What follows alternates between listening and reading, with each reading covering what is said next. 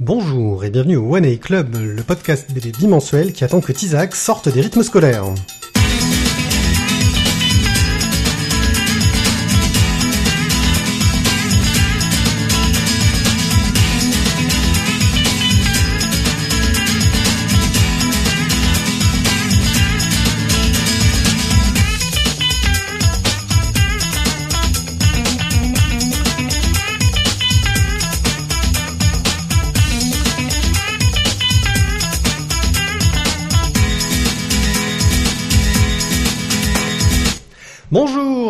C'est que cette histoire Suite à une faille spatio-temporelle, entre l'épisode 87 et l'épisode 89, nous avons quitté Tizak au téléphone, euh, en train de s'interroger sur le futur des rythmes scolaires. Ta -ta -ta et il y est toujours, nous l'avons perdu. Heureusement, Thio est avec moi. Je suis là Mais Tizak nous rejoindra bientôt. De toute façon... Attends, non, Tizak peut être là. Bonjour, je suis Tizak. C'est pas ça Oui, Ouais, c'est ça. ça y est, c'est- et en même temps, hey, sur la 87, on n'a pas eu de chanson. Oh non, mais c'est vrai, ça, on n'a pas eu de chanson. Euh, C'était pas encore... euh, Ah, c'est pas sûr, oui. Peut-être qu'on on peut avoir une chanson. Euh, dans cette émission, nous allons vous parler de nos express, quelques bandes dessinées que nous suivons, des séries qui sont fort sympathiques. Dans nos chroniques, nous parlerons du tome 2 de Sortilège, de Paco, de Frontiers, de Daredevil End of Day. Notre splash page sera consacrée à Beauté, dont le tome 3 achève l'histoire. Notre carte blanche, ce sera Com qui viendra nous parler des origines de la bande dessinée un petit online fort sympathique, suivi d'un hors-sujet pour changer, et nous aurons fini cette émission. Et je pense que, tu vois, comme ça, tranquille, on, on pourrait presque enchaîner euh, avec l'Express là de suite. Direct. Hein, ça te va? Ouais.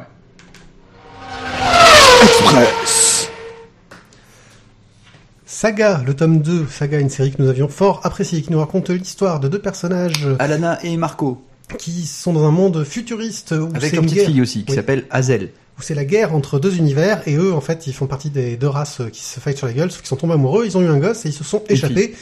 Voilà. Une fille. gosse. Ouais, une gosse. Et ils sont poursuivis. Par des chasseurs de primes. À la fin du tome 1, quelque chose de terrible se passait. Les parents de Marco rappliquaient. Ouais. Et là, c'était le why. Oui, parce qu'ils comprennent pas trop ce qui se passe. Et surtout qu'ils voyaient une, euh, une, une ennemie avec lui. Oui, une ennemie, et en plus, une gosse. Puis ils vont lui expliquer que c'est pas comme ça qu'on élève un gosse, franchement. Ouais. Sur n'importe quoi. Euh, on est toujours dans la saga euh, fantastique, euh, space opéra euh, complètement débridé euh, de Brian Cavogan, Cavogan. dessiné par Fiona Staples. Qu'est-ce que tu veux dire d'autre que c'est fantastiquement génial? C'est atrocement génial. Ça part dans tous les sens, c'est super bien écrit, ça arrive à faire des, des mélanges entre de la comédie romantique, de l'action, de l'aventure, du, du, du fantastique. c'est beau, on en prend plein la vue, c'est débridé, il y a aucune limite, ils font ce qu'ils veulent. Ça se sent. Ouais. Et puis en plus, voilà, tu as, des personnages qui sont totalement bizarres. Le prince, euh, Oui, le prince avec une tête de télé. avec une tête de télé, c'est excellent. Non, voilà, non, bah, non, tout est bien. Il n'y a rien acheté. Et c'est, beau. Euh, et le seul problème de cette série-là, c'est que bah, faut attendre six mois pour la suite, et on est trop dégoûté de la vie. Tu es trop dégoûté de la vie? Oui, parce que, bah, parce que, voilà, parce que ça finit encore une fois avec un, Un beau cliffhanger. ouais, à chaque fois en fait, hein. Ah oui, c'est bien foutu. Hein. Mais je pense qu'il y a un beau cliffhanger entre chaque euh, Ouais. tome dedans. Donc c'est très bien écrit, c'est un vrai plaisir à lire. Saga, le tome 2, chez Urban Comics dans la collection Indies.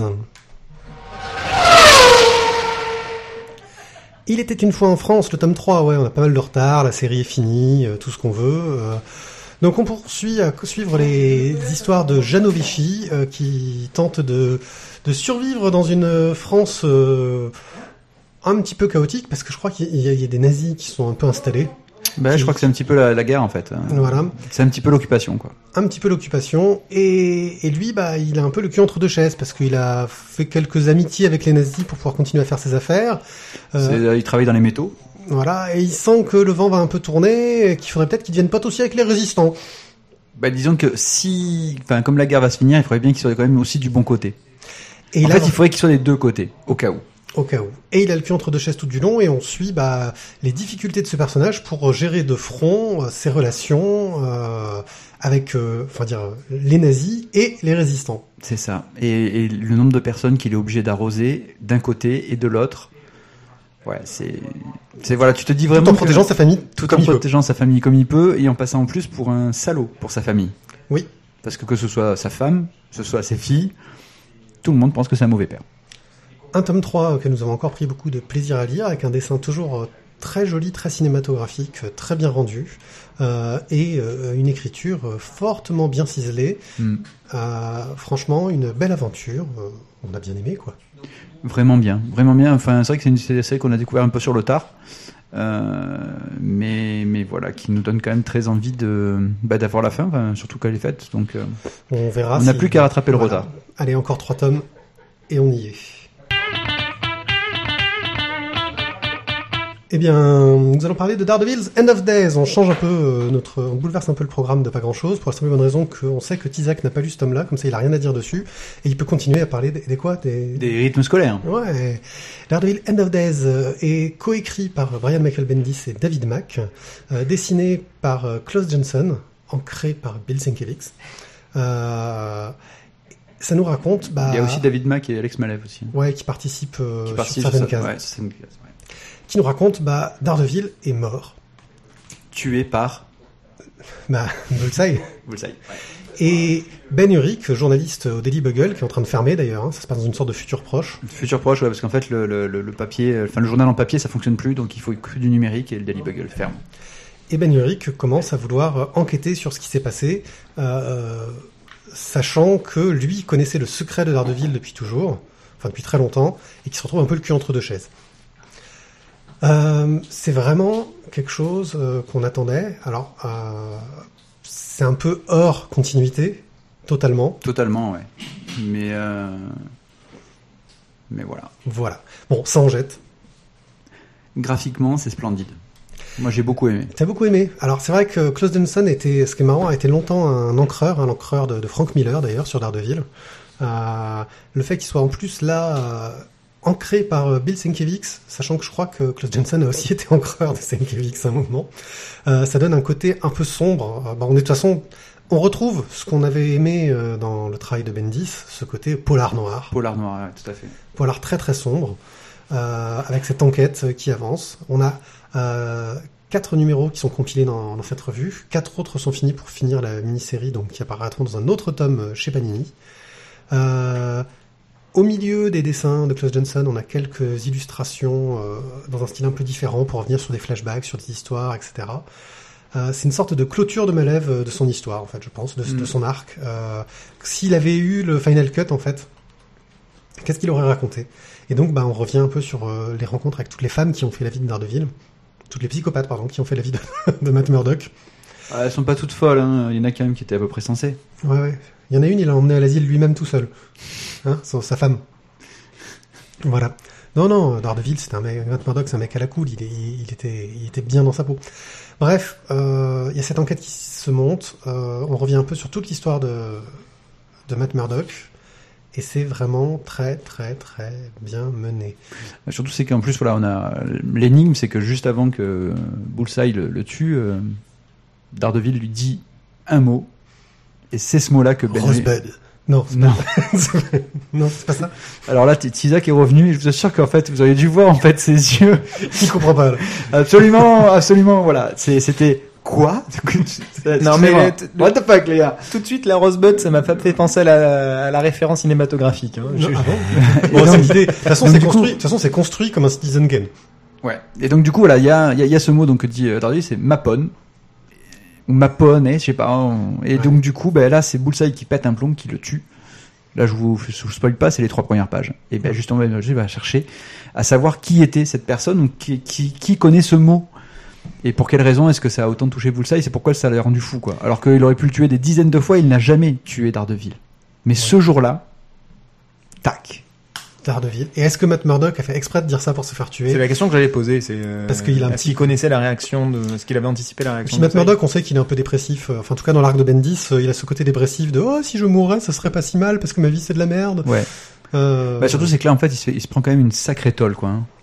Oui, surtout qu'on revient régulièrement sur cette scène de baston. où On Sur le cette voit mais c'est c'est violent, c'est brut, c'est c'est Et Euh, surtout pour une fois, c'est c'est pas voilà, il prend une, enfin, il prend une bonne claque et puis ensuite il en met une aussi à l'adversaire. C'est il prend claque sur claque sur claque sur claque et jamais à un seul moment il donne un coup. Oui. C'est Oui. là que tu te dis mais oui, en fait il voulait crever quoi. Donc, et puis il crève de façon euh, fou. Ah oui, c'est brutal. Hein. Avec euh, les gens qui ont assisté à la scène, c'est horrible. Euh, J'ai envie de dire aïe. C'est alors le regret que je ferais, c'est que Panini a eu la bonne idée de diviser ça en deux, euh, deux 100%. Ils auraient quand même pu mettre ça dans un seul. Alors c'est sympa de vouloir nous faire lâcher euh, deux fois euh, 13 ou 14 euros, un truc comme ça. Euh, Euh, Pour le coup, un seul, un seul tome euh, un peu joli, ça aurait été pas mal. quoi. Bah d'ailleurs, Oui. enfin là, j'ai regardé un peu sur, sur, sur le site, euh, c'est Comic City en fait qui se, se plaignait un petit peu justement des sorties euh, des vieux tomes que fait euh, Panini où t'as des trucs qui sont à 50 ou 60 euros quoi, des euh, des grosses compilations et ils trouvaient voilà que c'était un petit peu quand même trop cher quoi. Donc euh, Ouais, mais là tu vas dans le côté historique, grosse compilation, pourquoi pas. Là, là, la façon dont ils nous l'ont présenté, je pense qu'ils nous auraient fait un, gros tome avec les deux histoires à, à, à 20 euros, ça, ça, ça, ça aurait fait l'affaire, quoi. Bah surtout c'est qu'en plus voilà c'est c'est en deux tomes quoi. Enfin, fais un, fais, fais un truc avec une couverture rigide et voilà tu mets tout dedans en une fois. Ça avait mis du temps à sortir, hein, parce qu'il y a eu beaucoup de retard entre les sorties de certaines histoires, donc on- ça a été longtemps retardé, parce que justement on ne savait pas quand sortirait la suite aux USA. Euh, enfin, quoi qu'il en soit, ce Daredevil est très bien. Pour qui tu recommandes ça? Euh, bah, j'ai fait une petite flèche et j'ai pas encore mis ce qu'il y avait au bout mais Tous les suicidaires Bah, tous ceux qui ont beaucoup aimé l'arc de Bendis et Malef. Voilà, je, je sais que pour moi ça reste, euh, peut-être ça, ça fatigue certaines personnes qu'à chaque fois je le Mm. cite, mais c'est vraiment l'arc qui m'a le plus, enfin qui m'a vraiment le, qui me reste vraiment en mémoire comme un truc vraiment génial, qui m'a, qui m'a vraiment plu. Euh, pour ces fans-là, je pense qu'il faut lire le End of Days. Même ensuite, je dirais pour ceux qui n'ont jamais lu Daredevil, enfin ou qui sont, qui ont, qui ont pas suivi de, de- depuis, depuis récemment, euh, je pense que c'est un arc qu'on peut lire tout seul. Ouais, pour se remettre, euh, Parce que un peu le- les on redécouvre un petit peu les origines, les, les fréquentations de Matt Murdock ou de Daredevil. Ça peut se lire même si on n'a pas lu ce qui s'est fait, récemment. Pour les fans du Daredevil, euh, ce polar noir, quoi. Ouais. Voilà. Donc Daredevil End of Days, 100% Marvel chez Panini Comics. Sortilège, tome 2. Ah bah tiens, vu que Tizak vient de revenir, on va lui laisser faire le pitch. Euh, Blanche était la reine d'Entremonde. Maldoror régnait sur le monde d'en bas. Tous les deux, ils ont été chassés du pouvoir. Ensemble, ils sont prêts à tout pour le reconquérir. Mais l'amour est-il plus fort que la guerre? Ça fait un pitch la plus belle de la vie, tu sais. Ouais, ouais, bah c'est c'est l'accent. Ah, c'est l'accent, l'accent, ça fait tout. Oui, donc bah, tout est à peu près dit dans, dans ce quatrième de couverture. Euh, ça résume un petit peu le premier tome où euh, Blanche euh, a été déchue de son trône, où euh, Maldoror a Par été- traîtrise. par traîtrise, son frère et sa mère se sont retournés contre elle suite euh, au décès de son père, qui était donc Feu le roi.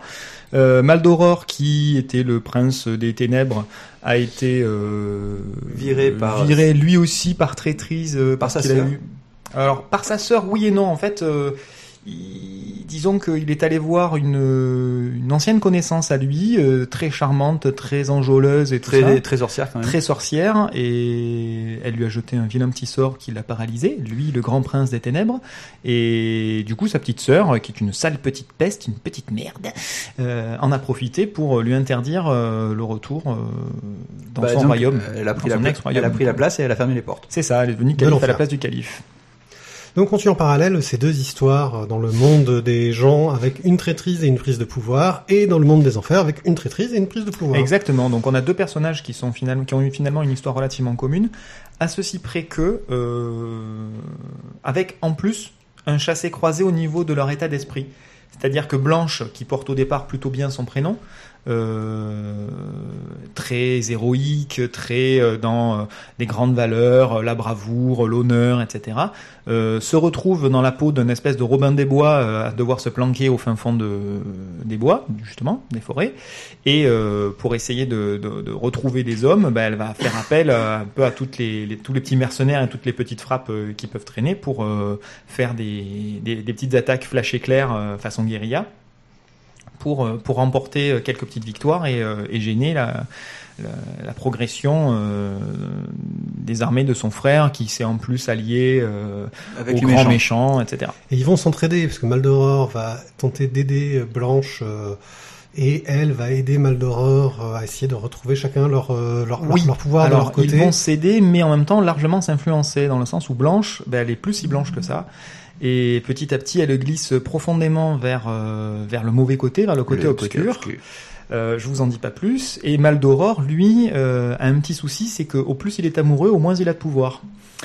Ben, en fait, au plus, il retrouve son humanité, quoi. C'est- ça. Et du coup... Euh... Ce qui n'est pas sans rappeler un certain- une certaine série avec un, un vampire et, euh, et une chasseuse de. enfin, non, Je vois pas de quoi tu je vois parles. pas de quoi tu parles.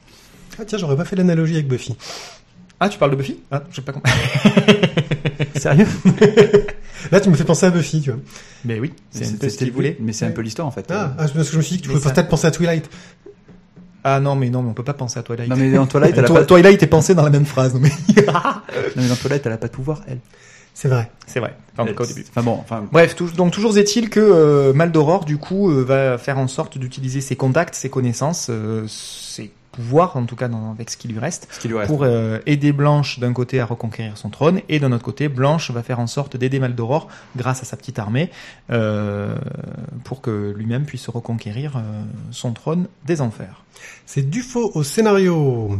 Euh, un scénario, d'ailleurs, ça m'a fait beaucoup penser euh, sur la petite pitch qu'il y a à l'arrière avec le, le, le mal est au cœur de l'amour, l'amour est au cœur du mal. Là, il ressort une phrase un peu dans le même genre. L'amour est-il plus fort que la guerre? Ouais. Mais l'amour est-il plus fort que la Voilà, guerre on retrouve un petit peu ces thématiques euh, qu'on avait, euh, mais dans un contexte un peu plus euh, un mélange entre de l'humour et de la noirceur, parce qu'il y a un peu d'humour noir tout le temps. Alors l'humour, il y a un personnage en fait qui, qui est, qui est l'espèce de Quasimodo de service, hein, euh, le, le petit rubillon qui a pas de face, qui a pas de, qui a pas d'honneur, euh, qui est maltraité aussi bien par euh, les, les uns que les autres, qu'ils soient humains, qu'ils soient démons, euh, qu'ils soient du bon côté ou du mauvais côté. C'est le, le gars qui est au milieu, euh, qui sert euh, de sésame un petit peu parce que dès qu'on a besoin de quelque chose, que ce soit une potion, un produit, un objet, euh, une clé, euh, une porte dérobée, bon, ben, on fait appel à lui. Hein, c'est euh, c'est un peu le géo trouve tout des brouillards. C'est les bons tuyaux. C'est les bons tuyaux, c'est ça. On fait appel à lui et c'est vrai que c'est généralement à lui qu'il arrive toutes les, les mauvaises aventures possibles et inimaginables. Donc ouais, mais après, dans l'humour, tu as la, la mère de Blanche qui se fait droguer, euh, euh, commence à avoir un petit côté humoristique dans son comportement. Oh, parce- Ah, tu, tu dis si. ça parce que tu aimes pas les châteaux roses. Ouais. voilà, donc ça, oui, non, ça j'avais oublié. C'est- Ça, c'était très drôle. il y a plein de mais- petites idées justement qui font qu'on n'est On jamais totalement dans, dans, dans le sérieux. Ben, c'est-à-dire, oui, ça, ça évite au- de, de faire croire au, au lecteur que le scénariste se prend au sérieux. Euh, mais en attendant, le scénario avance quand même de plus en plus vers quelque chose de, de sérieux et de, oui, de consistant, de concret, quoi. Moi, ça m'a beaucoup plu. Hein. Vraiment, je me suis régalé à la lecture. Euh, et bon, les petites touches comme ça humoristiques permettent de- d'alléger le récit. Tu vois, on parlait tout à l'heure de, de, de- enfin, tout à l'heure, pardon. Pour l'émission 87, nous parlions de choses indigestes à la lecture. Euh, là, on est à l'inverse dans quelque chose qui se lit très facilement, très facilement. On, on avance, on avance, on avance. Thio, scénario? Bah, très bien. Moi, un peu largué. Il faut vraiment avoir relu le tome 1, Bah, je pense, pour oui, euh, voilà, s'en mettre si, dedans. si, si- oui, ça je suis d'accord avec toi, c'est que moi j'avais le tome 1 à la maison, donc c'est quand même plus facile. Mais euh, j'ai relu, non, mais moi j'ai relu le tome 1 parce que je, je t'avoue, je me rappelais pas trop, trop, trop, trop. Et voilà, lecteur facile, euh, un bon scénario, euh, des dessins que j'aime beaucoup. Ah ouais, la partie dessin, la partie Et- graphique est juste géniale. Donc Munuera au dessin, Munuera qu'on connaissait pour son passage sur Spirou euh, et sur euh, aussi euh, pas mal d'autres séries. Euh, il a fait un Merlin, il me semble. Euh, il a aussi dessiné euh, Petit Boulet Bill. Euh, il a fait beaucoup Il de a fait choses. beaucoup de choses, mais euh, mais ouais, enfin là c'est Là, là, il, Ah, Il. Il C'est juste génialissime. Euh, les, les personnages euh, sont, sont beaux, mais tout en restant très bande dessinée. Par contre, les décors, bah, ça envoie du très, très, très, très lourd. Et puis on a voilà quelques grandes cases ou carrément des pages pleines qui sont juste à tomber par terre. Les jeux de lumière euh, et d'ombre sont magnifiques. Les l'élégance scènes dans le trait. Ouais, ouais, les scènes de combat euh, sont, sont je crois, que, je crois que ça lui a beaucoup plu. Ouais. Ah oui, il me semble je bien, suis- je, je veux pas, je veux pas m'avancer comme ça, mais je La, je suis la juste à couleur, je sais pas si lui qui l'a fait, mais je sais pas si c'est lui qui fait la couleur. Regarde au début, mais en tout cas, elle est magnifique. Il y a un Ouais. travail de la couleur qui est. Non, c'est Diaz pour la couleur et j'ai envie de dire euh, bravo. Voilà, parce que pour euh, faire ces ambiances, les ambiances de forêt, les ambiances de clair-obscur, euh, le travail sur le contraste entre le, les couleurs chaudes, les couleurs froides. euh, Et, et assez paradoxalement, alors c'est paradoxal sans être paradoxal, mais euh, le monde des ténèbres a des couleurs chaudes puisqu'on est dans la notion d'enfer, alors que à l'inverse, le monde réel des humains est plus dans des couleurs froides. Euh, beaucoup régulièrement, en tout cas, ça je fonctionne trouve pas ça très paradoxal, mais oui, effectivement, c'est. Ben, pour moi, le, le côté euh, humain est plus convivial et chaleureux, alors que le côté euh, infernal, je le vois plus à la version Diablo qu'à la version éclairée dans les tons de jaune et doré comme on le fait là. Là, on est, enfin, je trouve ça beau, le, le côté infernal, le monde euh, des enfers est beau.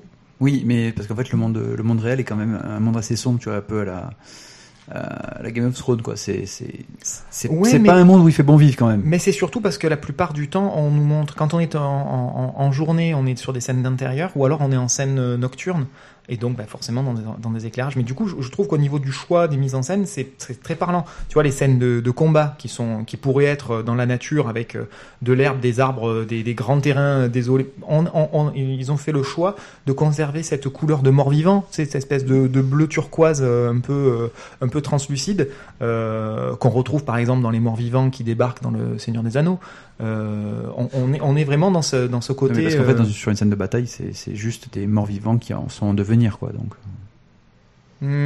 mhm. Moi, ce que j'aime aussi beaucoup au niveau du, du trait, c'est qu'on reconnaît un côté qui fait un peu penser à un côté Disney. Euh, mais Taram Disney- et le chaudron magique. Ouais, Taram et le chaudron magique. Voilà, le Disney sombre, le Disney. Ouais, le Disney qui, en fait est renié par par Disney. Ouais. Voilà. Ah, mais pourtant, Taram, ça reste un monument, je trouve. hein. Oui, oui, je suis bien d'accord. Mais c'était un document qui foutait les boules, quoi. Ouais, ouais, mais moi j'ai adoré. Bon, alors c'est pour qui ce sortilège Eh ben, ça va de 8 ans, euh, parce Je que demande pas Taram et le chaudron magique. Moi, je pense les, les fans d'Heroic Fantasy, en général. Fan d'aventure, un peu au sens large du terme. Le seul truc qui puisse un petit peu gêner si on devait offrir ça à des enfants un petit peu plus jeunes, c'est qu'il y a quelques scènes euh, d'amour, nudité euh, qui Euh. peuvent traîner par-ci par-là. Il me semble que dans le tome 1, c'était un peu plus chaud que dans le tome 2. Ouais, mais enfin, en même temps, moi, c'est sur- sur- surtout les scènes où il y a un mec qui se prend une épée au- dans la bouche euh, avec le cerveau qui sort par derrière. Là, je trouve que c'est quand même peut-être plus ça qui dérangerait Ouais, que. c'est pas pire que les experts, quoi. Bah, c'est plus, euh, si on devait aller sur une période d'âge, jeunes ados, ça va très bien. Ouais, puis, voilà. Oui, voilà. Euh, Et après, tous ceux qui aiment l'aventure. Voilà. Clairement, euh, c'est... Et les schtroumpfs aussi. pour ceux qui cherchent des contes dévoyés, je dirais, c'est ce côté Ouais. euh, complètement euh, retourné, retordu, euh, Ouais, ouais. quelque chose de vraiment très sympathique. À lire. Paco les mains rouges de Fabien Vellman et je ne sais pas comment Sago. ouais, je suis nul en nom d'auteur, les prénoms, tout ça. C'est quoi son prénom? Bah, il y est pas. Il y est pas. Donc Sago. Eux, Sago. Alors peut-être Étienne, Eric. Émilie. Ah, peut-être c'est une fille. Euh, Estelle. Esteban. Ouais. Ouais. Bon, on va y aller Donc euh, Hein Thio, Voilà. ça, ça Elijah. Elijah. Elijah. Elijah. Donc euh, Elijah Sago et, et, et- et Frédéric Vellman ont voulu nous raconter euh, quelle histoire euh, dans Paco les mains François. Feldman Tu te racontes Thio, pitch. Euh, donc Paco va être l'histoire d'un gars qui qui a été jugé donc coupable d'un crime et ben, qui va être envoyé au, au bagne. Et pour information, c'est un enseignant. Oui. C'est des criminels en puissance. Des criminels en puissance. c'est Ah, ça, je sais. hein. Donc il va être envoyé au bagne, donc bah, il va nous raconter bah, tout son cheminement. euh, Au bagne dans les Bouches du Rhône. Au bagne, euh, au bagne, au bagne, capitale de la, de la poterie. de la poterie et du santon. Donc il va être envoyé en Guyane. Euh, alors je sais plus d'où est-ce qu'il part exactement, de quel port, mais enfin bon, on va nous On ne raconter voilà, sait pas. tout le trajet de C'est le Havre ou La Rochelle en général. Ouais, généralement. ouais. euh, tout le trajet voilà de de la prison jusqu'au bagne lui-même et, et ensuite sa vie dans le bagne. Et c'est là que les choses se compliquent assez bizarrement. En fait, pas, euh, hein. toutes les choses se enfin non les choses se compliquent déjà dès le bateau. euh. Euh, oui, dès le passage dans la ville, en fait, je te dirais, puisqu'il cherche quand même sa, Oui, sa sa- chérie, sa chérie qui n'est pas là, mais est-ce qu'il l'a pas vue ou est-ce qu'elle n'est pas venue Euh, Mystère, mystère. Et, Et tout alors va se donc, compliquer voilà, parce et- que Pardon, excuse-moi, je te coupe, mais donc euh, avant que ça se complique, euh, toute l'histoire en fait est euh, le personnage de Paco qui raconte euh, cette histoire à quelqu'un. On ne sait pas encore à qui. À un moment donné, on pense savoir. On pense, mais voilà, il raconte cette histoire. C'est comme voilà, c'est grosso modo, il écrivait, euh, il écrivait son, son une sorte d'autobiographie Ouais. et qu'il explique à la personne, voilà, je vais tout te raconter sans aucune concession. Euh, tu sauras tout et pour, enfin, tout, je vais rien te cacher. Et c'est vraiment sans concession. Voilà, il même si, même rien. si parfois, ben, ça va être peut-être un peu cru, des fois ça va être violent, des fois Ouais. ça va être, mais je te raconte tout. Mm, mm, mm. C'est voilà, on, il- il- on, on spoil pas grand chose si on parle, on commence à dire, à évoquer euh, des scènes de viol. Euh, même si elles ne sont pas dessinées, elles sont euh, évoquées, elles sont dites clairement. Euh, et Non, il- voilà. Et, et je crois que plus plus fort que ça, parce que je pense que c'est un des propos principaux de la BD, cet éveil à l'homosexualité. C'est ça. On est un petit peu sur ce qu'on avait lu euh, dans, dans Deadline, où euh, dans des situations particulières, alors dans Deadline c'était une situation de guerre, la guerre de sécession, et où euh, il y a une rencontre, un éveil à, à l'homosexualité. Là c'est un petit peu sur le même principe, avec euh, Paco qui, à un moment donné, ressent des, des sentiments pour un autre, pour un autre détenu. Et à tel point que euh, il va faire des choix personnels extrêmement dangereux, extrêmement contestables pour son intégrité physique et mentale, euh, par amour pour ce pour ce détenu. Il ne sait même pas si cet, amour, d'ailleurs est, partagé. Là, on, rejoint un petit peu Deadline, hein, dans le sens où euh, il y a une incertitude sur la, réciprocité des sentiments. Même si dans Deadline il n'y avait eu absolument aucun contact physique, ce qui n'a pas été le cas, ce qui n'est pas le cas dans le dans, dans Paco. Mais euh, voilà, c'est on va on pousse encore un petit peu plus loin, je trouve, le, le, le sentiment amoureux et l'éveil à l'homosexualité. Puis il y a, y a, une façon de, de, de, montrer les choses où euh, je crois que le mot homosexuel ne doit jamais être employé. Euh, ah je non, pense que le mec s'y refuse. Euh, aussi parce que ça doit être dur à, à admettre, surtout dans le cadre dans lequel. Euh... Ben, on est en 1800 et des cacahuètes, hein, donc. Euh, c'est comme, dans ces, comme, comme dans ces trucs de mafieux où on t'explique que l'homosexualité en prison c'est pas pareil. Ah, bah, c'est-à-dire que pour certains, elle n'est pas choisie, quoi. oui. Donc là, c'est quand même là, ça reste, enfin pas toujours choisi, mais euh, pas dans tous les cas, on va dire. C'est ça. Euh. Donc voilà, bref, on est sur euh, sur cette euh, sur cette histoire qui nous est racontée. On imagine largement que Paco est dans sa lointaine vieillesse, peut-être même au bord du bout de sa vie, euh, allongé sur un ça, lit, ouais. quand il est en train de raconter ça à, à, à, la personne donc qui est son interlocuteur ou son interlocutrice. Encore une fois, on pense à peu près savoir à un moment donné dans le livre, mais on n'a pas plus d'infos, euh, on apprend ça à peu près vers le milieu du bouquin, je crois. Euh, mais sur la suite, on n'a plus d'indices de, de, ce point de vue-là. Euh, et donc, il nous narre ces euh, différentes années. Donc, euh, à la fin du, de ce premier tome, on est pas loin de 4 ans de, environ 4 ans de, de, détention, ce qui est, on va dire, un record, hein, puisque on considère que 5 ans, c'est le record absolu de détention dans le bagne.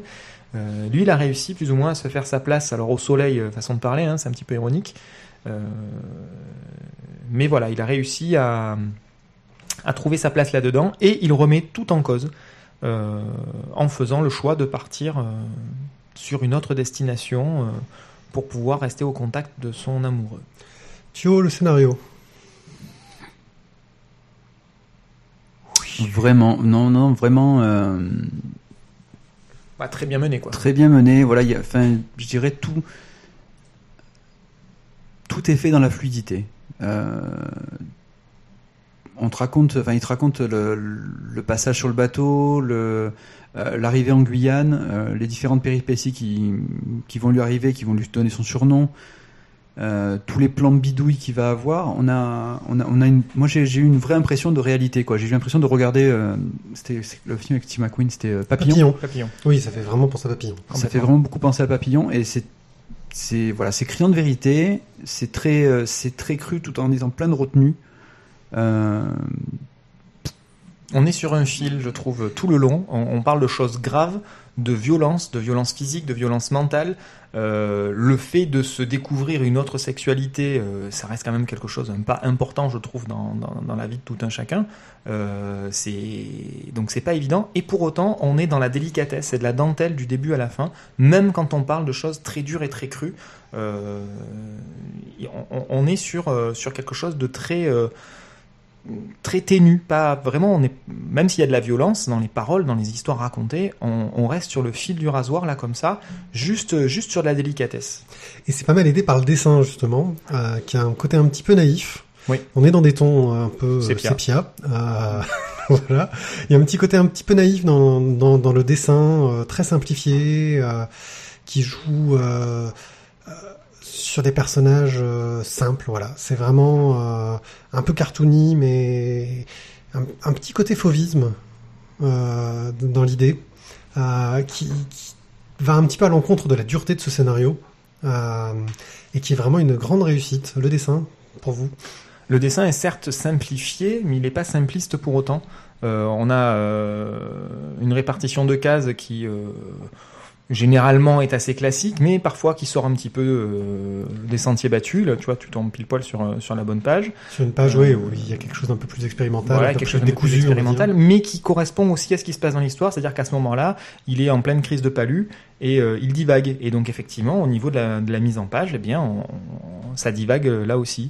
Euh, c'est c'est très intelligemment fait et les décors euh, nous plongent, je trouve, assez euh, assez bien, à la fois dans le dans ce contraste euh, entre euh, une nature qui peut être flamboyante et machin, mais en même temps très hostile, et puis euh, l'isolement de ces campements, l'isolement de ces baraquements où ils vivent, où il n'y a pas de barreaux, où il n'y a pas de grillage, où il n'y a pas particulièrement de moyens de- d'enfermement. le meilleur moyen d'enfermement, c'est que autour, c'est la jungle. Et bon courage les gars. C'est la, première phrase qu'on leur donne quand ils arrivent sur le bagne. C'est, ben, écoutez, si vous voulez vous échapper, régalez-vous, libre à vous. Mais d'un côté, il y a la mer, et, enfin l'océan et les requins, et de l'autre côté, c'est la jungle et euh, les maladies, les serpents, les bêtes sauvages, le machin.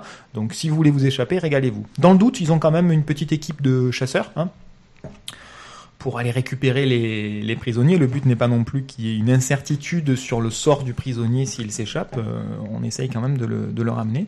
Euh, donc voilà, enfin c'est euh, c'est extrêmement bien expliqué, extrêmement bien détaillé.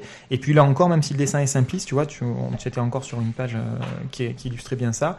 L'arrivée sur le port, on a plein de petits détails de fourmillement, de petits personnages, de détails dans les baraques, dans les constructions, dans la végétation. Voilà, enfin c'est c'est pour ça que je disais tout à l'heure que c'est un dessin qui est certes simple, mais pas simpliste pour autant. C'est pas c'est pas dénué de détails. Tu as quelque chose à rajouter? Non, non, vraiment, c'est, c'est voilà, je, je peux pas en dire, en dire plus que Tizak. C'est, c'est, c'est très joli.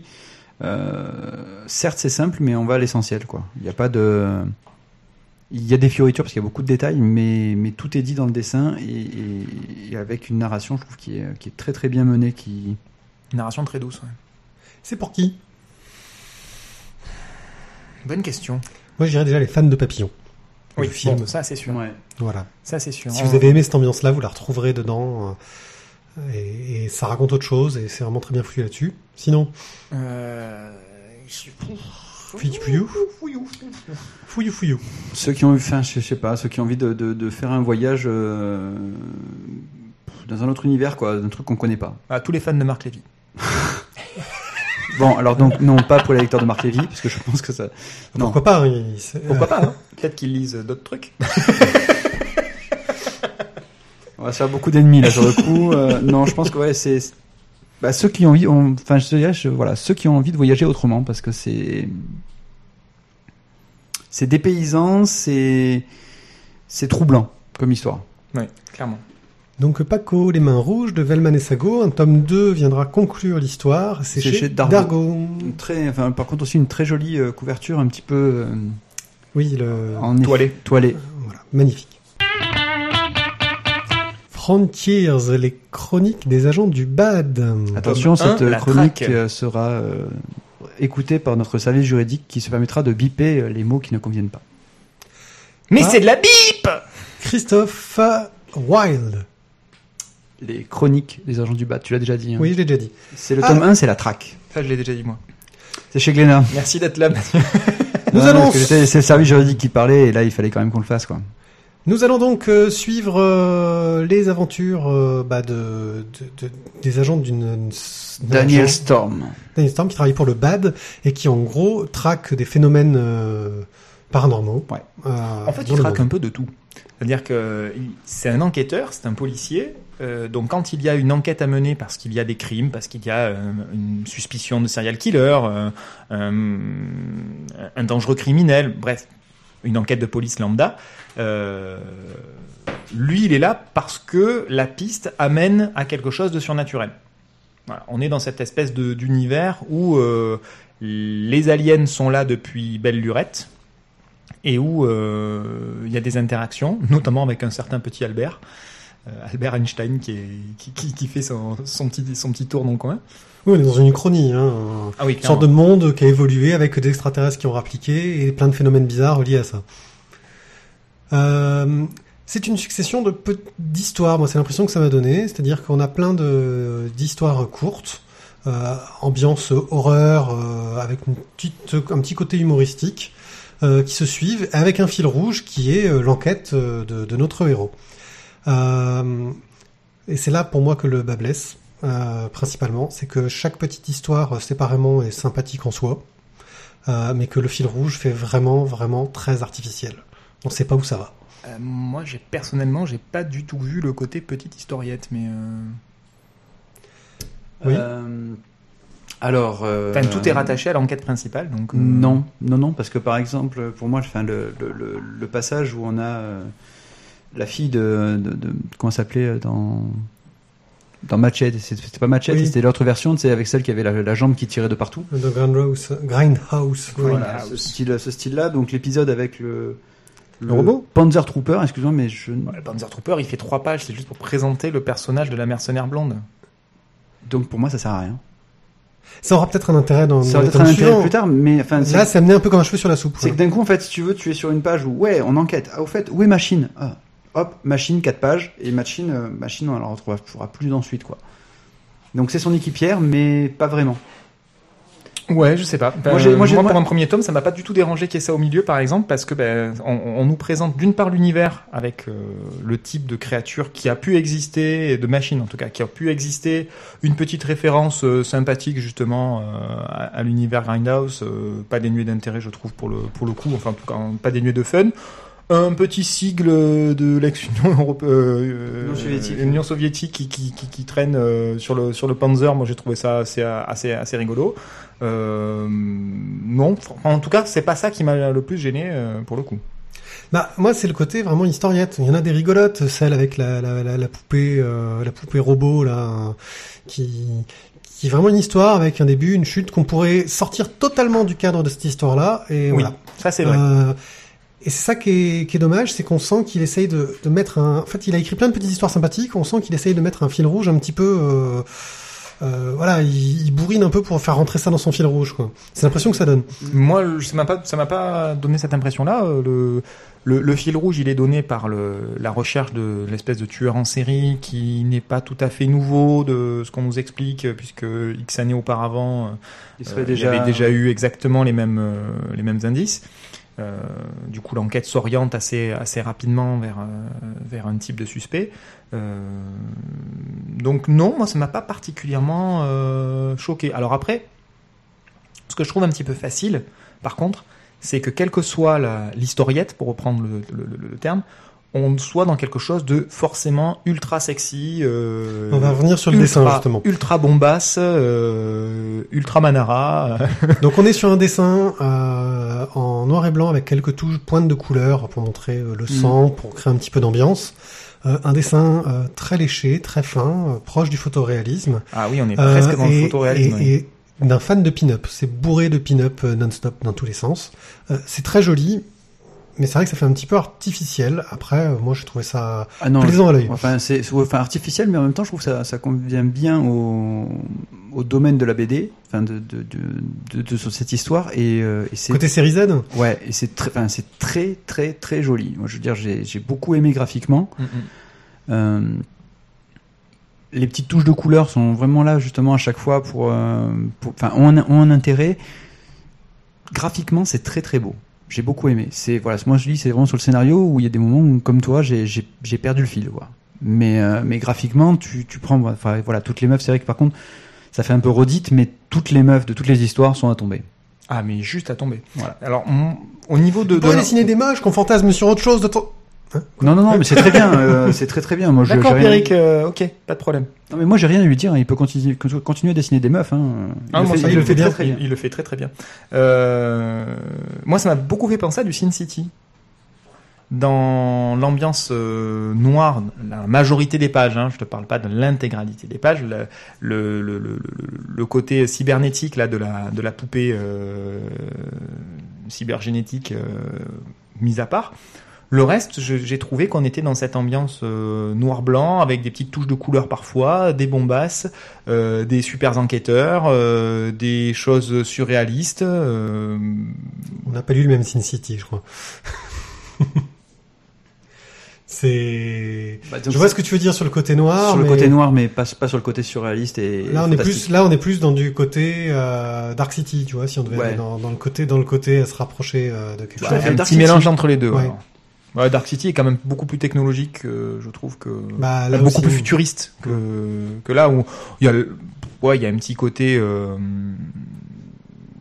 plus plus old school, plus désuet. euh, on est sur des sur des caisses euh, façon traction avant. euh, Oui, le la façon dont les personnages les personnages masculins en tout cas sont habillés. Oui, on a euh, même un Bogart au milieu. oui, Euh, voilà.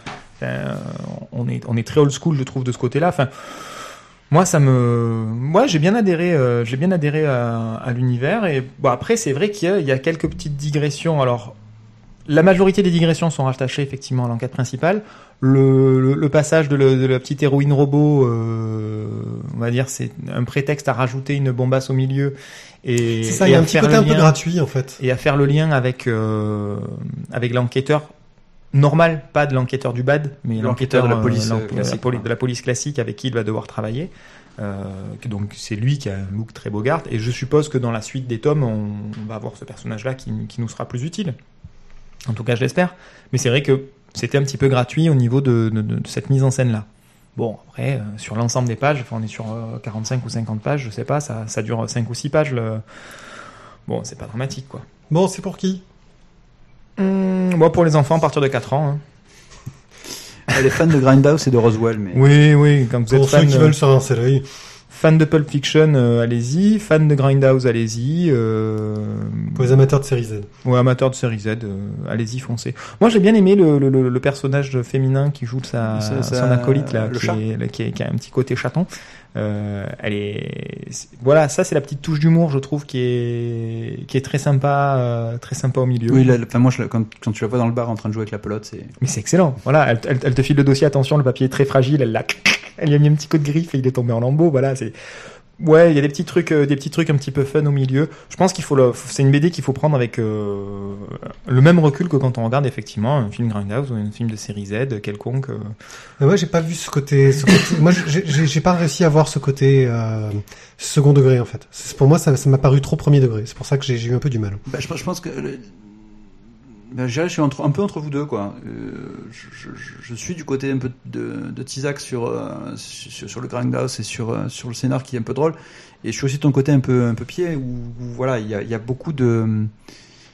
Un scénario qui est un peu trop décousu à mon goût. Euh, il y aurait. Y aurait peut-être un travail voilà, au niveau du, du scénario pour faire vraiment beaucoup plus de, euh, de liens sur une histoire vraiment globale.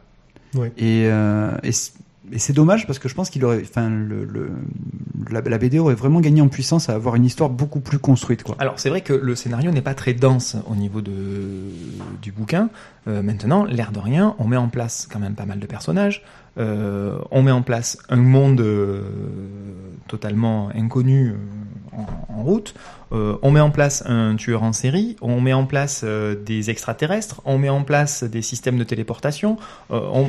Oui, mais tout ça, t'aurais pu Je mettre. trouve- Ah oui, mais c'est pas dense. C'est ben non, mais enfin, si, oui et non, quoi. T'aurais pu, je pense, vraiment essayer de faire une histoire globale, et ça aurait vraiment été beaucoup plus limpide à lire. Là, on, on part dans beaucoup de choses, et c'est ça qui m'a, qui m'a, qui m'a le plus gêné. Bon, après, euh, peut-être que dans le tome 2 euh, euh, Christopher Wilde va changer un petit peu son fusil d'épaule et peut-être va, va changer des choses, peut-être qu'il va un peu plus Peut-être qu'on va se rendre compte que tout était vachement bien lié et qu'on l'avait pas vu avant. Peut-être aussi, ouais. Non, non, clairement, mais peut-être que peut-être qu'il va travailler plus dans le sens que nous on veut. Maintenant, enfin Mais voilà. c'est le tome 1 que nous venons de chroniquer.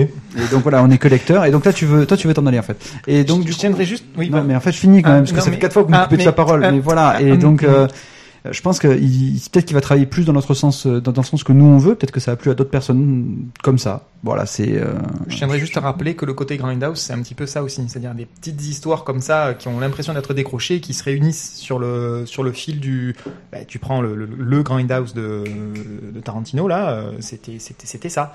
Euh, J'ai plus de nom en tête, ça revient pas. Et ça me revient pas non C'est plus. pas Planète Terreur, c'est Boulevard de, Planète Terreur. Boulevard de la Mort. Boulevard de la Mort. Sur Boulevard de la Mort, on est exactement là-dessus. On est sur plein d'histoires comme ça qui, qui se réunissent finalement sur, euh, sur une seule trame. Moi, ça me, ça me choque absolument pas. Ok, Frontiers, tome 1 de Christophe Wilde chez Glénat. Glénat. Miroir, mon beau miroir, dis-moi qui est la plus laide. Ce n'est pas vous, ma chère, c'est cette beauté qui est la plus laide. Écoute, miroir, je- tu vas peut-être finir chez un antiquaire. Je te demande qui est la plus laide et tu me cites une beauté Mais c'est que beauté, c'est son nom. Mais quelle idée de s'appeler beauté lorsque l'on est laide Mais en fait, ce, n'est pas son vrai prénom, euh, ma chère. Elle s'appelle Morue. Voilà un nom qui ne me sied guère. Et cette morue, puis-je la trouver afin de m'en débarrasser? Dans une excellente bande dessinée en trois tomes de Kerascoët et Hubert. Beauté. Oh là là, quelle impro On est toujours, on est toujours de, de- de- de très haut niveau. Nous avons parlé de beauté, on vous a déjà parlé des deux premiers tomes, des Kerascoët, parce qu'ils sont plusieurs, ils sont deux, c'est un couple, et de Hubert au scénario. C'est comme les couettes. Ça marche pas. Ouais. Voilà, c'est l'histoire de la jeune morue Pardon. qui est née moche et qui pue le poisson parce qu'elle s'occupe du poisson, mais elle est vraiment laide, c'est horrible et tout le monde se moque d'elle. Et alors qu'elle est mal, une fée vient la voir et lui dit quel est ton souhait? Et elle dit je veux, être, je veux être belle aux yeux des autres. Et elle devient belle aux yeux des autres. En fait, elle reste moche, elle est toujours moche en vrai, mais tout le monde la voit belle. Mais tellement belle qu'elle est désirée par tous. Et là, elle se rend compte que être désirée par tous, c'est bien rigolo au début, mais ça peut amener beaucoup de problèmes, car cela déclenche au début des conflits, Des, jalousies. conflits- des petits conflits locaux. Puis ensuite des guerres. Des guerres entre continents et enfin une guerre mondiale, quoi. C'est c'est l'apocalypse. Nous sommes dans un conte de fées complètement euh, Barré. barré, complètement surtout euh, contourné, avec cette cruauté que l'on trouve dans les vieux contes, euh, cette méchanceté avec ces fées qui ne sont pas si gentilles que ça. Bien avant que les contes aient été édulcorés par Monsieur Walt Disney. Ouais, Voilà, Euh, et Monsieur Perrault, je crois aussi. Monsieur Perrault aussi. Ouais, mais eux, ils ont des, ils ont des versions euh, alternatives. Et le tome 3 vient enfin de sortir. Nous avons été euh, fort pris par cette bande dessinée que nous avions bien aimée déjà, nous avions Ouais. accroché, et on se pose toujours la question quand on suit une BD de se dire est-ce que la fin sera à la hauteur des premiers tomes? Messieurs, votre verdict. J'ai envie de dire oui. Ouais, c'était... Euh, non, clairement. euh, Ah non, clairement. Non, non, ah, mais-. Ah, Alors pour être non, pour très être cl- clairement. clairement, non, mais oui. Mais en fait, si tu me laisses finir mes phrases sans couper, donc Messieurs, je vous demande de vous arrêter donc non, clairement la fin est géniale. Ouais, c'est euh, c'est ça reste dans le ton des deux premiers tomes. Euh, on, termine donc l'histoire de beauté avec beaucoup beaucoup de cruauté, beaucoup de de, de, de- de dessins, de, de, faits qui vont être très crus, très très violents. On peut, je pense qu'on peut même aller jusqu'au mot violent. Euh, ce qui rend définitivement ce conte pas pour enfants. Alors, nous allons euh, parler surtout du tome 3, ce que cela ne vous empêche pas de lire les premiers tomes, car on reste dans une structure de conte de fées classique, et euh, il n'y a pas beaucoup de surprises dans les événements, entre guillemets. Euh, ce ne sera pas vous spoiler à donf que de vous raconter euh, ce qui, où on en est dans le tome 3. Euh, Beauté a été emprisonnée par euh, le roi local qui ne la veut que pour elle, avec sa fille. Elle est dans une tour, et le gars il est en pleine obsession, et il veut surtout que personne ne la voie, parce qu'il sait que si quelqu'un, un autre homme la voit, il la désirera. Euh, voilà. Et Beauté commence un peu euh, à sortir de sa naïveté, de sa bêtise, aidée par sa fille, qui est aussi moche qu'elle, vu que elle est restée moche. Euh, c'est les gens qui la voient belle. En vrai, elle est moche. Et Beauté décide de sortir un peu de son rôle passif, bah surtout pour aider, pour sa fille. Mm. Euh, en fait, son instinct de, de mère ressort et elle perd cette naïveté confondante et désolante qu'il y avait dans les premiers, tomes. Elle perd sa bêtise, parce que là, on était clairement au niveau de la bêtise. Et à partir du moment où sa fille est là, euh, sa fille l'aiguille, sa fille la met sur euh, le, le versant du bon, la situation c'est ça, euh, ton problème c'est ça, mais en même temps, ça te donne aussi des avantages. Sers-toi des avantages que cela te procure. Ce qui est assez rigolo et assez paradoxal d'avoir une petite fille qui dit à sa maman global- globalement, euh, sers-toi de ta beauté pour arriver à tes fins. Euh, et c'est pourtant exactement ce qui va se passer. Et la conclusion, si on arrive à sortir de cette spirale infernale de conflits et de euh, elle est belle, je la prends, mais du coup ça déclenche une guerre. Alors ben, pendant la guerre, c'est l'autre qui la, récupère et qui en devient fou amoureux, qui devient totalement bargelot, et du coup ça redéclenche une guerre, etc. On arrive à sortir de cette spirale-là parce que elle sort de sa spirale de bêtises et de, de victimisation passive euh, permanente euh, de sa situation. En parallèle, on suit aussi euh, l'ancien prétendant de, de, de beauté et la sœur de l'ex-mari, le, le roi qui s'est fait des, des soudés de, de beauté, qui essaye euh, bah, de reprendre le contrôle de leur royaume. Hein. C'est ça. Elle, elle est pas très belle. On peut pas dire qu'elle soit aussi moche que Moru, mais euh, Elle est pas très belle, est mais pas elle est très surtout très belle. très intelligente. Par contre, voilà, on peut dire qu'elle a un truc entre les deux oreilles. Elle sait s'en servir, quoi. Oui. Et c'est pas un nez. Et ce n'est Enfin, pas euh, c'est toujours magnifique. Je sais pas, c'est difficile d'aller au-delà parce que l'histoire en soi est assez simple en fin de compte. Ouais, mais non, mais c'est extrêmement bien mené. C'est ça qui est pas évident en fait, c'est de partir d'un- prédicat aussi simple que celui-là dans les contes et d'arriver à, à mener euh, toute cette histoire et toutes ces petites histoires autour euh, de manière aussi intelligente sans que ce soit euh, pénible à lire euh, ou incompréhensible Avec ou alors on, puisse s'y perdre. Non, là c'est c'est riche et on comprend tout. Surtout que, au final, l'objectif va être de réussir à se venger de la fée. Il y a en plus ça, c'est que Voilà, en plus de réussir à sortir les protagonistes des conflits, en plus de s'occuper des rois qui ont perdu le ciboulot, en plus de ramener la paix, au milieu de tout ça, on s'occupe de son enfant et on se venge de la vilaine fée Mab, qui, euh, qui est la vilaine fée, hein, puisque la vilaine fée Mab euh, avait déjà trahi euh, sa sœur. Euh, pour obtenir le, le, le titre de, de, de reine des fées. Alors elle s'est fait bannir en- par la suite, etc. Ça a été, on en apprend Suite toute cette plus. histoire du monde euh, féerique, quoi. Exactement, on en apprend en plus sur le, le monde des fées. Euh, donc il y a tout ça qui rentre en ligne de compte et tout est extrêmement bien mené du début à la fin. Voilà, encore une fois, il y a plein de choses qui se qui s'imbriquent les unes dans les autres. Ça pourrait être très complexe et à l'arrivée, on arrive à tout lire, à tout comprendre, à se souvenir de tout. Contrairement à ce que tu disais tout à l'heure, pas besoin de relire le premier tome pour arriver à se replonger Mm. dans l'histoire. Après, euh, gra- graphiquement, il y a aussi beaucoup de, euh, de phases d'introspection des personnages où il y a le, le- leur démon, on va dire, qui les rattrape. Mhm. Et, euh, et ces, ces cases-là, je trouve, sont vraiment jolies, quoi. De toute façon, il y a un travail graphique, moi, que je trouve, euh, bon, je l'ai déjà dit en parlant des premiers tomes, ce côté euh, euh, dessin ancien, avec euh, un dynamisme moderne, mais un style qui fait penser à ces vieux livres de contes, avec ces tons euh, de marron, de ouais. marron, de rouge, euh, Le choix des couleurs y aide beaucoup. ouais. de noir aussi, qui sont assez forcés de temps en temps, euh, quelque chose de, de, de très très très très beau.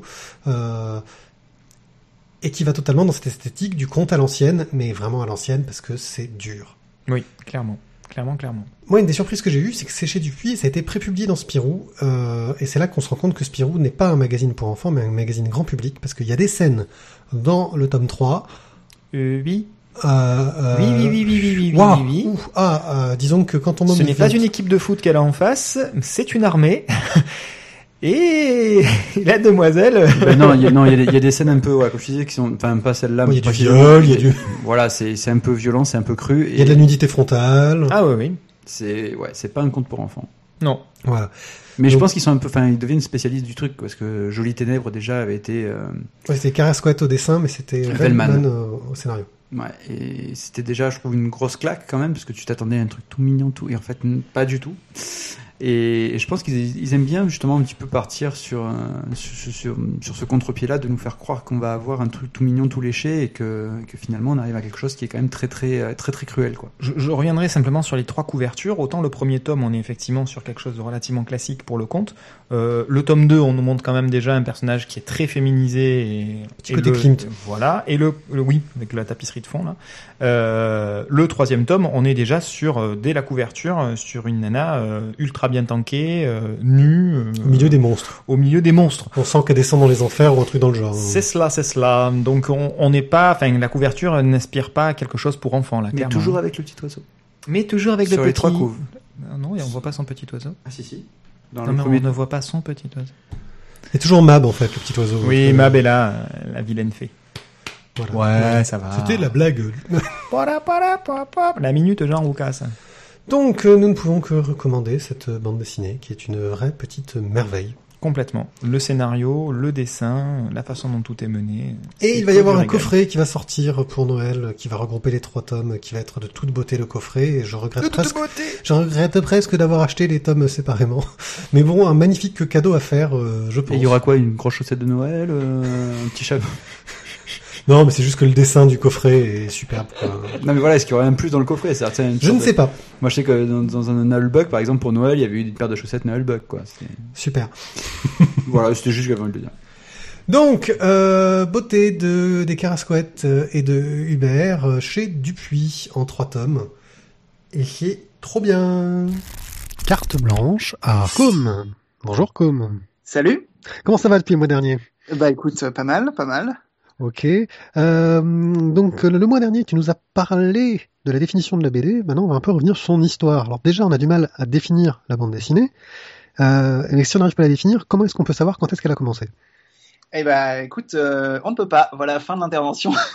J'apprécie ta concision, c'est très agréable. Je pense que je vais faire des chroniques flash comme ça maintenant, ça, me paraît pas mal. Euh, ben non, mais c'est vrai que euh, c'est le vrai problème, quoi. C'est, en gros, c'est quoi la, la première bande dessinée hein Quelle est l'espèce de, graal comme ça qui, euh, parce que c'est lié euh, aux questions de définition. C'est-à-dire, si tu trouves euh, quelle est la première bande dessinée, tu peux du coup à partir de celle-là, te dire, ok, donc ça veut dire que la bande dessinée, c'est tel critère. Et inversement, tu peux aussi dire, pour moi, la bande dessinée, c'est tel truc, donc je considère que le premier exemple, c'est machin. Donc voilà, encore une fois, c'est le serpent qui se mord la queue, on n'en sort pas, quoi. Quand, parlait, quand, tu parlais des définitions, ça va nous permettre d'en monter loin. Tu disais suite d'images avec une séquentialité, ça raconte quelque chose, en gros. donc on part direct sur les hiéroglyphes. Et voilà. Alors c'est ça le, le, le premier problème, c'est euh, les ancêtres de la bande dessinée. Parce que je pense qu'on est tous d'accord pour, pour dire que des choses comme les hiéroglyphes ne sont pas de la bande dessinée. Par contre, est-ce qu'on peut considérer que euh, ce serait une espèce de euh, proto-bande dessinée, de bande dessinée préhistorique, d'ancêtre de la bande dessinée? Bah, monter plus loin, je, croyais qu'il y avait, je crois qu'il y a aussi les, les dessins dans, dans les grottes préhistoriques. Oui, tout à fait. Non, mais voilà, on peut, on peut en fait remonter aux premières formes du, du langage écrit. Hein, euh, que ce soit euh, les grottes de Lascaux, euh, les hiéroglyphes, les idéogrammes, hein, si on va du côté asiatique. Bon, on peut remonter comme ça, on peut citer plein d'exemples. Pour moi, c'est une erreur pour plusieurs raisons. La première, c'est que certaines de ces formes peuvent éventuellement ressembler à, la bande dessinée si on prend la, la, définition qu'on avait citée le mois dernier. mais bon, c'en est pas vraiment. C'est-à-dire que les hiéroglyphes c'est des dessins, mais en fait, c'est des dessins qui représentent, euh, euh, comment dire, qui, euh, sont du texte en fait. Hein, c'est du, dessin texte en, quelque sorte. Donc en fait, c'est contraire euh, à la bande dessinée telle qu'on la connaît, où euh, pour le coup, euh, par exemple, si tu vas avoir un dessin de chien, ça symbolise pas euh, le dieu chien de je sais pas quoi, non, c'est un chien. Et il peut courir, il peut attraper un os, il peut remuer la queue, alors que le chien, quand je dis le chien, mais je crois, je crois pas qu'il y ait de dessin de chien dans les hiéroglyphes, mais c'est pour l'exemple. Et le chat. ou le chat ou le, ou le faucon, ils sont statiques. C'est-à-dire que il va pas y avoir, enfin peut-être je me trompe, hein, je suis pas spécialiste des hiéroglyphes, mais il va pas y avoir de euh, faucon qui euh, lève une patte, de faucon qui regarde vers la droite, de faucon qui regarde vers la gauche, et euh, ces trois formes voudront dire trois choses différentes. Non, il y a faucon qui veut dire un truc, éventuellement qui veut dire autre chose si tu l'associes à un autre dessin, mais c'est à peu près tout. Donc c'est vraiment une forme d'expression qui est extrêmement différente finalement quand on y réfléchit de, la bande dessinée. Et, euh, pour moi, il faut vraiment se, méfier euh, de, euh, ce genre de rapprochement euh, qui est pas très productif. Alors après, bon, il y a, des formes qui euh, se rapprochent un peu plus de la bande dessinée telle qu'on la connaît. Euh, là, euh, tel que je te parle, j'ai dans mes mains euh, l'ouvrage de, de, Scott McCloud, L'art invisible, dont on avait parlé il y a un certain temps maintenant, dans lequel justement il cite tous ces tous ces exemples, tous ces ancêtres de la bande dessinée, notamment euh, le fameux codex, euh, je me souviens plus de son nom parce qu'il le donne pas, mais euh, un, codex, euh, donc c'est un récit en images précolombien qui date de 1519 à peu près, où là tu as des suites d'images qui racontent une, une, histoire, donc on pourrait considérer que oui, pourquoi pas.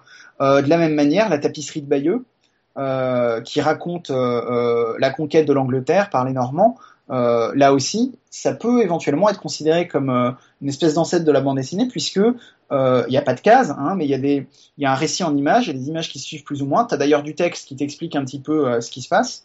Donc là, pourquoi pas Pourquoi pas considérer que c'est un ancêtre dans le genre de choses étranges, il y a aussi Xavier Gilbert qui, le mois dernier, a mis sur Dune 9 une, comment, une partition qui s'apparente euh, un peu à des codes de la BD. Ah oui, alors j'avais euh, effectivement, on en avait un petit peu parlé euh, avec Xavier puisque j'ai, collaboré à du neuf fut un temps et, et ouais, je m'étais intéressé un petit peu à ça dans un, sujet sur les rapports entre musique et bande dessinée. Il y a des partitions, notamment des, compositeurs modernes.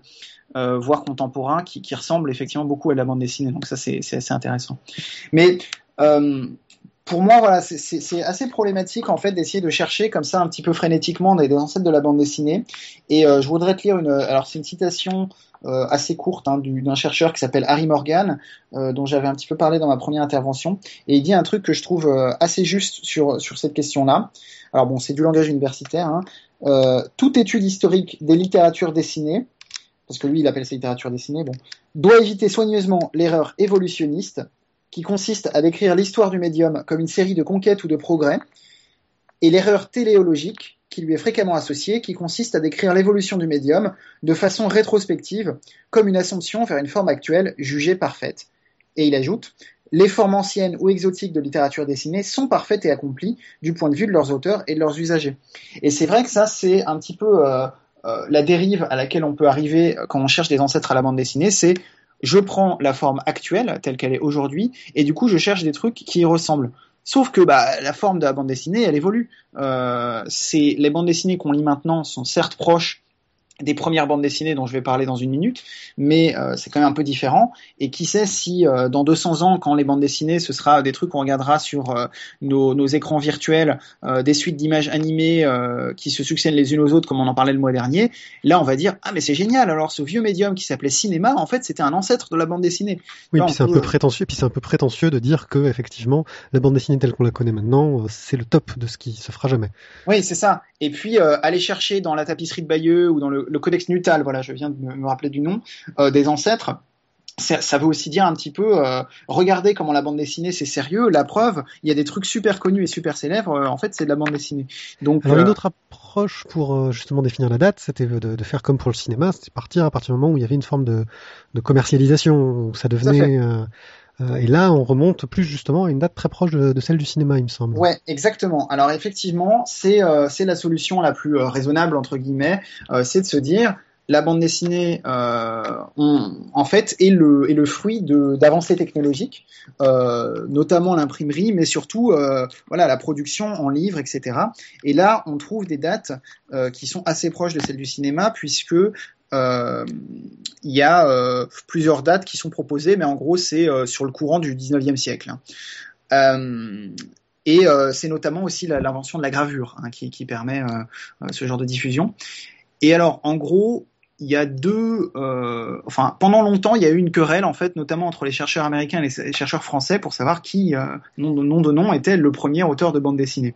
C'est un Suisse qui a gagné, je crois. Voilà, tout à fait. Alors pour résumer un petit peu le, le combat, euh, eux les Américains, ils proposaient un auteur qui s'appelle Richard euh, Utko et qui est très connu pour euh, sa bande dessinée qui s'appelle le Yellow Kid, dont vous avez sans doute pu voir des, des trucs. C'est ce, gamin avec une chemise jaune euh, et en général, en fait, c'est pas des, c'est de temps en temps des, des, histoires en images séquentielles, mais en, général, c'est une grande image avec plein de détails euh, dans la plus pure tradition des, des gravures du, du 19e, justement. Goutko est reconnu pour avoir amené euh, l'onomatopée, justement, la bulle. Euh. Et ouais, sauf que non, enfin, plus ah. ou moins. La, la, question est encore une fois compliquée. Mais justement, en, en fait, les chercheurs américains disent, euh, comme on en parlait un petit peu le mois dernier, c'est la fusion entre texte et image qui fait la bande dessinée. Et regardez, il se trouve que Outko, en 1896, euh, dans une planche, il y a la première bulle de bande dessinée. Alors on peut la retrouver, je pense, sur Google si on tape euh, ou euh, Yellow Kid 1896 ou un truc comme ça. C'est une planche en fait où le Yellow Kid joue avec un perroquet et après, euh, à un moment, joue avec un, gramophone, je crois. Euh, et il se trouve que dans un premier temps, c'est le perroquet qui, répète ce que, ce que le Yellow Kid dit sur sa chemise, puisqu'il parle avec du texte sur sa chemise. Bon. Et dans un deuxième temps, c'est le gramophone.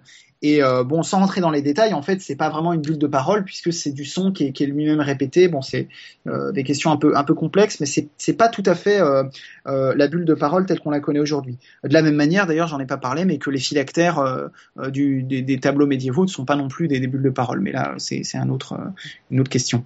Et le concurrent français dans ce match Et le concurrent, alors c'est pas un concurrent français, c'est un concurrent suisse qui est Rodolphe Topfer, T O tréma P 2 F E R. Et ce qui est intéressant, c'est que lui, il vient avant, puisque euh, sa première œuvre, euh, lui, ce qu'il appelait, je crois, des estampes dessinées, si ma mémoire est bonne, date de 1837. Et aujourd'hui, c'est plutôt cette date-là qu'on retient, euh, tout simplement parce que quand on regarde les bandes dessinées de Topfer, et là encore, il y a beaucoup d'exemples sur Internet qu'on peut trouver, c'est vraiment frappant à quel point c'est euh, ressemblant, euh, que ça ressemble aux formes qu'on connaît aujourd'hui. La seule différence, c'est effectivement cette question des bulles, puisque en général chez Topfer, on a une suite d'images, euh, mais le texte est en dessous des images. Encore une fois, comme ça se faisait beaucoup euh, dans les gravures à l'époque, et comme ça s'est fait d'ailleurs très très longtemps euh, en bande dessinée, euh, jusqu'au début, jusqu'au début du XXe siècle en gros. Et, euh, et, ce qui est en plus assez frappant, c'est que non seulement, bon, donc c'est des, choses qui, qui, ressemblent à ce qu'on connaît, mais c'est des bandes dessinées qui sont euh, extraordinaires d'inventivité au niveau de la mise en page, du découpage euh, des cases, etc. Euh, il y a notamment un exemple génial où tu as euh, ce, ce, je crois que c'est un facteur ou un, ou un, un, messager ou je sais pas quoi qui doit aller d'une maison à l'autre pour porter des messages. Et un peu comme les postiers qu'on voit dans Bienvenue chez les Ch'tis, à chaque fois qu'ils s'arrêtent, ils boivent un petit coup. Et en fait, au fur et à mesure de sa tournée entre guillemets, les cases sont de plus en plus étroites parce que euh, Topfer nous dit alors au début il va chez Monsieur Machin il boit un coup, puis il va chez Monsieur Truc il boit un coup, et puis de chez Monsieur Machin chez Monsieur Truc et pour te faire comprendre qu'il en visite 50, bah t'as des cases qui à la fin à la fin font euh, 2 cm de, de, largeur quoi. Mmh. Et euh, je crois que Topfer a aussi euh, lancé, a permis de lancer un, un courant, c'est l'adaptation de, de BD en film, si je dis pas de bêtises. C'est de lui l'arroseur arrosé à la base avant que ce soit repris par les frères Lumière. Euh, c'est fort possible, ouais, effectivement. Je suis pas certain, mais mais je c'est possible. Euh, et d'ailleurs, en, en, parlant de ça, il a aussi lancé un truc qui nous intéresse beaucoup, c'est la critique de bande dessinée, puisque euh, il a écrit un ouvrage qui s'appelle euh, Traité de physiognomie. Voilà, physiognomonie. Hein, voilà. qui date de 1848, sachant que voilà, je rappelle lui sa première euh, œuvre c'était 1837. Euh, et là encore c'est génial parce que c'est un truc bon qui parle surtout de dessin, Hein, mais euh, où il revient un petit peu sur euh, sur ce qu'il appelle donc ses estampes dessinées ou quelque chose comme ça.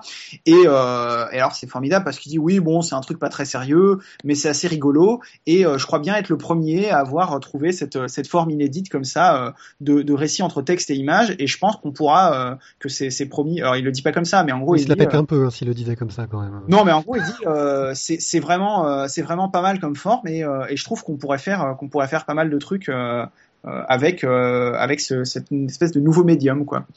Euh, et voilà. Et donc aujourd'hui, c'est quand même plutôt lui qu'on reconnaît comme le précurseur, notamment parce que justement, c'est la forme de récit en image qui se rapproche le plus euh, de ce que nous on connaît, euh, enfin de, la forme de la bande dessinée telle qu'on la telle qu'on la connaît aujourd'hui.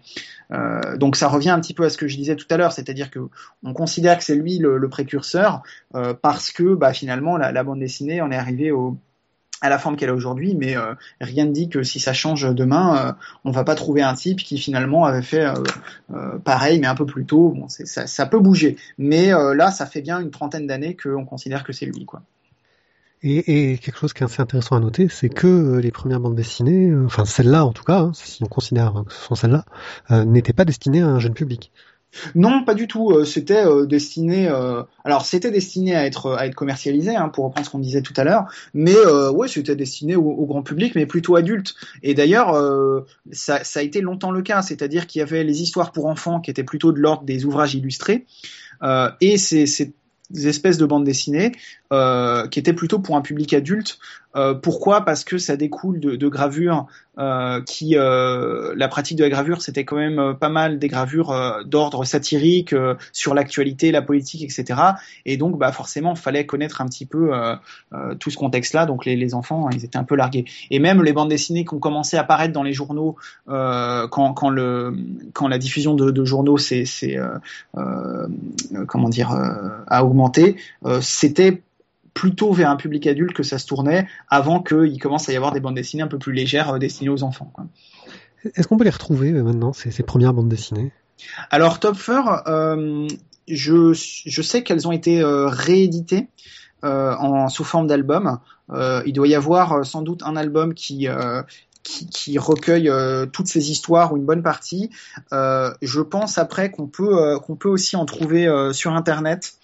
Euh, j'ai pas euh, là j'ai pas les, adresses en tête, mais si je les retrouve, je te les donnerai pour euh, que tu les mettes sur le site. Euh, je, pense que c'est retrouvable sur, internet. Le Yellow Kid peut-être un petit peu moins, mais mes Top Fur, je me souviens d'avoir vu au moins des planches, ça c'est sûr, mais voire même des, histoires complètes sur internet. Ok, bah merci. Je crois que ça nous permet d'avoir une bonne idée du début de la bande dessinée. Euh, comment elle est arrivée jusqu'ici? Il s'est passé beaucoup de choses après. J'ai juste parce que j'aime beaucoup dire le nom de Winsor McKay qui a fait beaucoup, je pense, Oui. pour la BD. Euh, et parler ensuite euh, des organisations studios qui ont fait pas qui, qui ont fait beaucoup de mal à la bande dessinée derrière. Euh, Ben, en fait, ce qui est intéressant, c'est que l'histoire de la bande dessinée, c'est une histoire de faux départ, en fait. Parce que euh, t'as ces types-là, Topfer, qui fait une bande dessinée en 1837, et puis il se passe pas grand-chose jusqu'au début du XXe siècle. Euh, au début du XXe siècle, t'as pas mal de bandes dessinées pas terribles, puis t'as Winsor McKay qui fait un truc magnifique qui pourrait tout à fait être publié aujourd'hui. Euh, mais bon, ça reste quand même des bandes dessinées assez simples.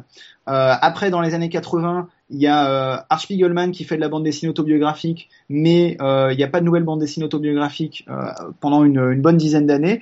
Et en fait, c'est toujours comme ça. C'est-à-dire qu'il y a toujours un type qui fait un truc génial, mais c'est tellement précurseur que ça marche pas tout de suite. Et il faut attendre euh, parfois longtemps avant qu'on se dise, mais oui, en fait, c'était ça le truc, et que tout le monde se mette à faire pareil. Enfin bon, cette histoire est quand même toujours assez jeune euh, et donc et je trouve qu'il y a quand même eu beaucoup beaucoup d'évolutions et de, de choses qui se sont passées euh, dans ce à peine plus d'un siècle euh, au niveau de la bande dessinée moderne. Oui, c'est vrai, quand on y réfléchit, ça s'est passé très vite euh, par rapport à d'autres formes. Bon, le cinéma, c'est allé très très vite aussi, mais par exemple, la littérature, ça a mis un peu plus de temps à, à vraiment avoir des grosses évolutions. Quoi. Ok.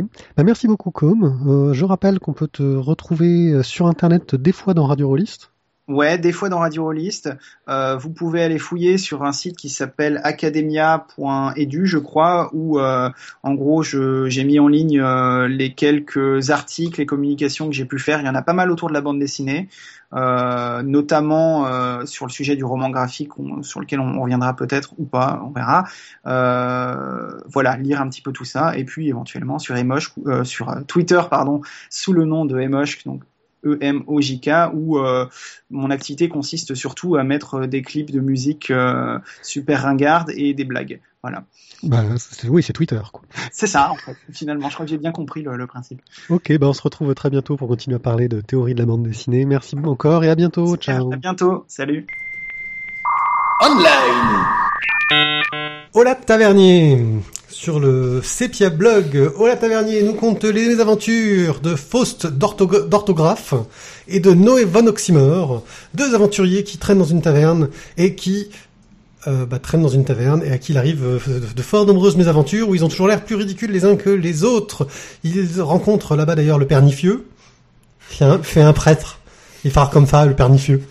Euh, oui, je vous l'ai dit, c'est très très drôle. C'est un dessin de très grande qualité, c'est dynamique, c'est plein de strips, et en plus les mecs se font des gros délires. Dans les commentaires de chaque euh, strip qu'ils mettent, et ben c'est du roleplay.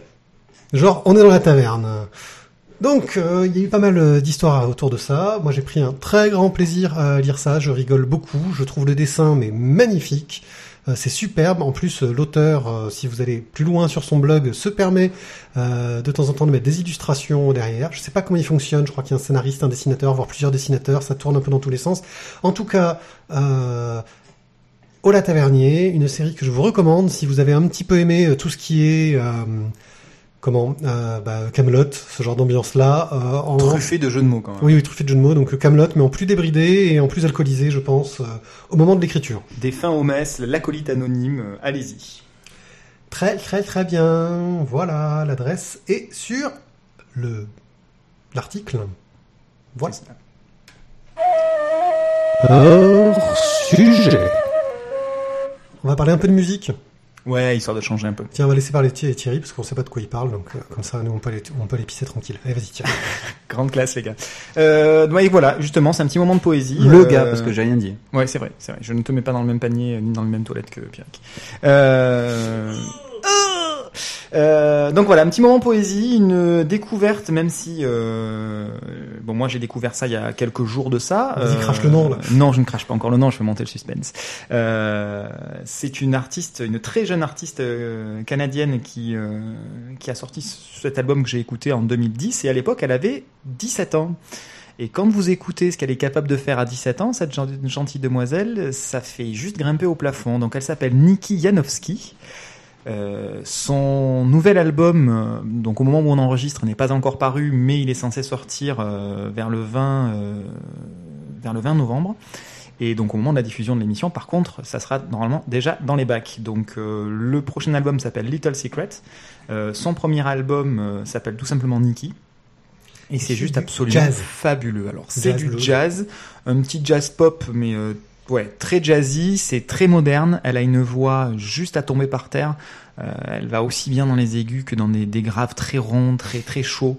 Euh, c'est juste magnifique. Elle fait une petite reprise d'ailleurs sur son premier album de Somewhere Over the Rainbow, qui est euh, à tomber par terre, qui fait des petits frissons tout partout. Euh, voilà, c'est juste splendide. Allez-y, écoutez ça. Euh, Trouvez-vous euh, son premier album et son deuxième album si possible, même si je- pour le coup je l'ai pas encore écouté euh, puisqu'il n'est pas encore sorti. Si c'est du même acabit que le premier, ça sera juste merveilleux. Donc euh, Niki Janowski. Ça me donne envie de l'écouter. Je crois que j'aille me trouver ça. elle est très jeune et très mignonne. Oh.